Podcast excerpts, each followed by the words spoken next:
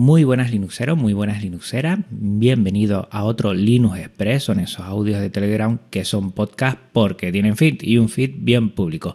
Pues aquí de nuevo Juan Febles hablándote en este tema de lo que es el episodio 121 de Linux Connection. El siguiente episodio te voy a comentar cuál va a ser.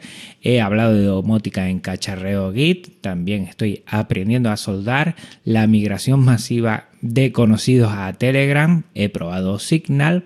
También las notas libres con Joplin. Eh, mi asignatura pendiente que es Docker y el nuevo Slimbook Titan. Pues empezando por el principio, pues con el Linux Connection con Lina Castro, pues ha sido excepcional, ha encantado a mucha gente. Lina Castro mueve a muchos seguidores y seguidoras y eso se ha notado. Yo agradecido. Hemos tenido una charla muy distendida que si no la has escuchado te invito a hacerlo. Y lo que seguramente en próximos podcast pues se pasará también por aquí y hablaremos de algún aspecto de lo que tocamos muy por encima más detenidamente. Te agradezco mucho Lina que ya has tenido esa mm, ganas de venir por aquí y me hayas dado esa oportunidad a mí y a toda la audiencia para darte a conocer que no para. ¿eh? Mucho ánimo y muchísimas gracias. El siguiente episodio era un episodio que tenía pendientes desde hace mucho tiempo, desde antes del confinamiento. Va a ser el ESP8266. Es ese microcontrolador que es un paso hacia adelante si ya le has dado una visual Arduino. Si no, ya te lo digo, el episodio 90 y 91 de Podcast Linux hablamos sobre Arduino y no te puedes perder este siguiente que ya lo tengo grabado y editado y todo porque, bueno, viene un enero que siempre empezamos, bueno, en el cole con mucho trajín y no quiero después verme con el agua al cuello mm, en referencia a esta imposición personal de que cada 15 días tengas un podcast Linux y lo vamos alternando con los Linux Express. Va a estar interesante, como siempre, una pincelada por encima de un tema y después ya vendrá alguien a mm, contarnos mucho más, es mucho más experto esta persona y nos dará a conocer los entresijos de este microcontrolador que al tener Wi-Fi incorporada, pues bueno, se puede hacer un montón de cosas y toda desde el software libre. Lo siguiente es que estuve hablando de domótica, donde también hablamos del ESP8266 en Cacharreo Git. Cacharreo Git que es, la verdad, un, foro, es una comunidad de gente que le gusta cacharrear de todo tipo y yo estoy aportando mi bueno, granito de arena en torno al software libre. La verdad me encuentro muy cómodo allí. Bueno, tienen Telegram, tienen también con Andrés Ramos si te quieres pasar por lo que es cacharreogit.com creo que es. Y que, bueno, está muy bien. Te dejo las notas del episodio eh, lo que es eh, la charla en YouTube y ahí tienes toda la información para que te puedas pasar. Muchísimas gracias y estuve hablando un poquito de la domótica muy básica, pero siempre pensando desde el software libre que ya ese es un tema pendiente que ya antes o después caerá aquí en Podcast Linux. Y a raíz de eso también estoy aprendiendo un poquito a soldar. Hacía mucho tiempo me había comprado ya un soldador, lo tenía por ahí, pero nunca, nunca vi el momento. Y son de estas cosas que te tienes que tirar a la piscina sí o sí, que lo ves súper complicado al principio, que estoy haciendo unas chapuzas que ríete, pero que no es, y lo que tengo que coger y pillar es un poquito de experiencia y un poquito de soltura y que al principio lo que parecía un mundo pues no es tanto y poco a poco iré mejorando. Los primeros son unos pegotes que he dejado ahí, por lo menos no me he cargado ninguna plaquita ni ningún componente de los que he soldado, que ya es mucho. Y, bueno, sigo aprendiendo y yo creo que poco a poco seguiré aprendiendo. Dejé en Twitter también eh, si alguien me quería comentar algún aspecto a tener en cuenta, algún consejo y bastante gente respondió y muchísimas gracias a todos y cada uno. Y otra cosa que me ha sorprendido es la migración masiva de conocidos a Telegram con esto del tema de que WhatsApp no en la Unión Europea, porque aquí vamos a seguir igual, pero bueno, es privativo. Yo lo que veo es que eh, mucha gente con la excusa de que WhatsApp podría estar eh, controlando los datos, pues se ha pasado muchísimo a Telegram. Hace poco me llegó una persona que dije, madre mía, esta persona en Telegram. Pero muy bien, recordemos que Telegram también es privativo, solo la parte de lo que es, em, bueno, el servidor es privativo y la parte de, de lo que es el, en nuestros dispositivos, que no me sale ahora la palabra y ahora la diré, pues es software libre, solo una parte y como es solo una parte no es software libre. Y entonces estuve probando lo que dije ahora, que es eh, Signal. Signal es software libre, está yo creo que muy bien, lo he estado probando un poquito a mi modo de ver más enfarragoso que Telegram.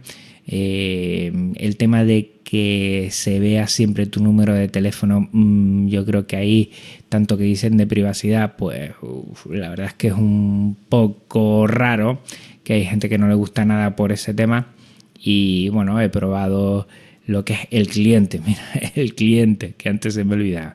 Lo he probado en, en, ordenador y no va tan fino como Telegram. Lo bueno que tiene Telegram es que siempre ha apostado mucho por Genio Linux y siempre lo tenemos toda la última en Genio Linux. Pero sigo diciendo, es privativo y Signal por lo menos no. Y bueno, después de probar unos días Signal, pues se ha quedado un poquito en stand-by. De vez en cuando me sale algo y comento algo, pero yo creo que por ahora seguiré en Telegram. Y bueno, si alguien quiere eh, probar este de Signal y que me comente cómo le va, pues me parece bien. Mm, bueno, un aprobado raspadito desde mi punto de vista. Lo que sí tiene sobresaliente son las notas libres con Joplin, que ya lo he estado probando. Agradezco mucho a Tareado, porque lo dijo en su momento, pero también Ángel BCN de YouGit lo comentó y ha comentado muchas veces y yo estoy flipando. Ya lo tengo como notas, ya metido, además que se hace súper rápido todos los episodios, todas las notas del episodio ya lo he metido en Joplin. Tiene una forma de importar que es muy muy sencilla. Todavía no he podido importar eh, algunas notas privativas como Google Keep, que lo tengo desde hace mucho tiempo. La verdad es que no lo utilizo, pero lo tenía ahí. Algunas las he hecho a mano. He intentado hacerlo por varias cosas de GitHub, varios repositorios que te dicen cómo hacerlo, pero no me va, sinceramente. Tampoco me preocupa, pero estoy encantadísimo. Además, ya lo tengo en los diferentes ordenadores, lo tengo en el móvil y va muy, muy bien. La verdad es que estoy muy contento con Joplin y aquí sí que tiene software libre y seguridad y privacidad perfectamente. Te lo dejo en la nota del programa para que le eches un vistazo y puedas utilizarlo.